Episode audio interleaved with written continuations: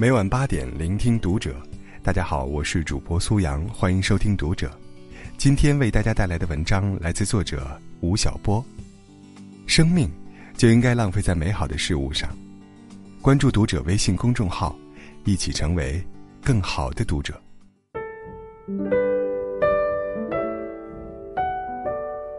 每个父亲，在女儿十八岁的时候，都有为她写一本书的冲动。现在，轮到我做这件事了。你应该还记得，从很小的时候，我就开始问你一个问题：你长大后喜欢干什么？第一次问，是在去日本游玩的游轮上。你小学一年级，你的回答是：游戏机房的收银员。那些天，你在游轮的游戏机房里玩疯了，隔三差五就跑来向我要零钱，然后奔去收银小姐那里换游戏币。在你看来，如果自己当上了收银员，那该有多爽啊！后来，我一次又一次的问这个问题：你长大后喜欢干什么？你一次又一次的更换自己的理想。有一次是海豚训练师，是看了戴军的节目，觉得那一定特别酷；还有一次是宠物医生，大概是送圈圈去宠物店洗澡后萌生出来的。我记得的。还有文化创意、词曲作家、花艺师、家庭主妇。十六岁的秋天，你初中毕业后就去了温哥华读书，因为我和你妈签证出了点状况，你一个人拖着两个大箱子就奔去了机场。妈妈在你身后泪流满面，我对她说：“这个孩子从此独立，他将有权利选择自己喜欢的大学、工作和城市，当然。”还有喜欢的男朋友。在温哥华，你过得还不错，会照顾自己，有了闺蜜圈，第一次独自旅行，还亲手给你妈做了件戴帽子的运动衫。你的成绩也不错，期末得了全年级数学一等奖。我们全家一直在讨论，以后读哪所大学，U B C，多伦多大学，还是 Queen。又过了一年，我带你去台北旅行。在台湾大学的校园里，夕阳西下中漫步长长的椰林大道，我又问你：“你以后喜欢干什么？”你突然说：“我想当歌手。”这回你貌似是认真的，好像一直一直在等我问你这个问了很多年的问题。然后，你滔滔不绝地谈起自己对流行音乐的看法，谈了对中国当前造星模式的不满。谈了日韩公司的一些创新，谈了你自以为的歌手定位和市场空间，你还掏出手机给我看 MV。我第一次知道 BigBang，知道权志龙，我看了他们的 MV，觉得与我当年喜欢过的 Beyond 和黄家驹那么的神似，一样的亚洲元素，一样的都市背街，一样的蓝色反叛，一样的如烟花般的理想主义，在你的眼睛里。我看见了光。作为一个常年与数据打交道、靠理性分析吃饭的父亲，我提醒你说：如果按现在的成绩，你两年后考进排名全球前一百位的大学，大概有超过七成把握。但是，流行歌手是一个与天赋和运气关系太大的不确定行业，你日后成为一名二流歌手的概率，大概也只有百分之十。你得想清楚了。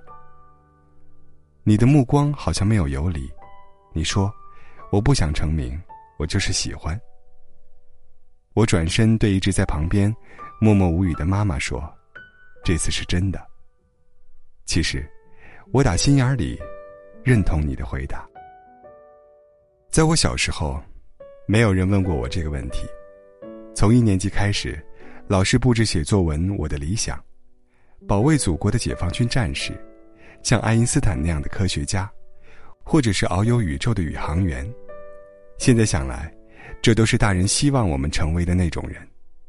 其实大人自己也成不了。这样的后果是很可怕的。记得有一年，我去四川大学讲课，一位女生站起来问我：“吴老师，我应该如何选择职业呢？”她是一位物理系在读博士生。我问她：“你为什么要读物理？”而且还读到了博士，他说：“是我爸爸妈妈让我读的。那么你喜欢什么？他说：“我不知道。”还有一次，在江苏江阴，我遇到一位三十多岁的女商人，赚了很多钱，却说自己很不快乐。我问她：“那么，你自己喜欢什么呢？”他听到这个问题，突然怔住了，然后落下了眼泪。他说：“我从来没有想过这个问题。从很小的时候，他就跟随亲戚做生意，从贩运、办厂到炒房产，什么赚钱干什么。”但他一直没有想过，自己到底喜欢什么。今日中国的九零后们，是这个国家近百年来第一批和平年代的中产阶级家庭子弟。你们第一次有权利，也有能力选择自己喜欢的生活方式和工作。他们甚至可以只与兴趣和美好有关，而无关于物质与报酬。更甚至，他们还与前途、成就、名利没有太大干系。只要它是正当的，只要你喜欢，喜欢，是一切付出的前提。只有真心的喜欢了，你才会去投入，才不会抱怨这些投入。无论是时间、精力，还是感情，在这个世界上，不是每个国家、每个时代、每个家庭的年轻人都有权利去追求自己所喜欢的未来，所以。如果你侥幸可以，请千万不要错过。接下来的事情，在别人看来就特别的乌龙了。你退掉了早已订好的去温哥华的机票，在网上办理了退学手续。我为你在上海找到了一间音乐学校，它只有十一个学生，还是第一次招生。过去的一年多里，你一直在那间学校学声乐、舞蹈、谱曲和乐器。据说挺辛苦的，一早上进琴房，下午才出得来。晚上回到宿舍，身子就跟散了架一样。你终于知道，把爱好转变成职业，其实并不是一件容易的事情。其实，我到现在还不知道，你到底学的怎么样，是否有当明星的潜质。但是有一点是肯定的，你确定是快乐的。你选了自己喜欢走的路，生命就应该浪费在美好的事物上。这是台湾黑松汽水的一句广告词，大概是十二年前，我在一本广告杂志上偶尔读到。在遇见这句话之前，我一直被职业和工作所驱赶。我不知道生活的快乐半径到底有多大，什么是有意义的，什么则是无效的。我想。这种焦虑一定缠绕过所有试图追问生命价值的年轻人。是这句广告词，突然间让我明白了什么。原来生命从头到尾都是一场浪费。你需要判断的，仅仅在于这次浪费是否是美好的。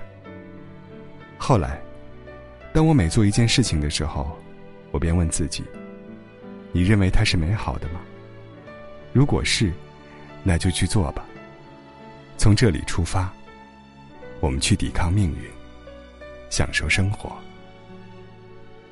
现在，我把这句话送给十八岁的女儿。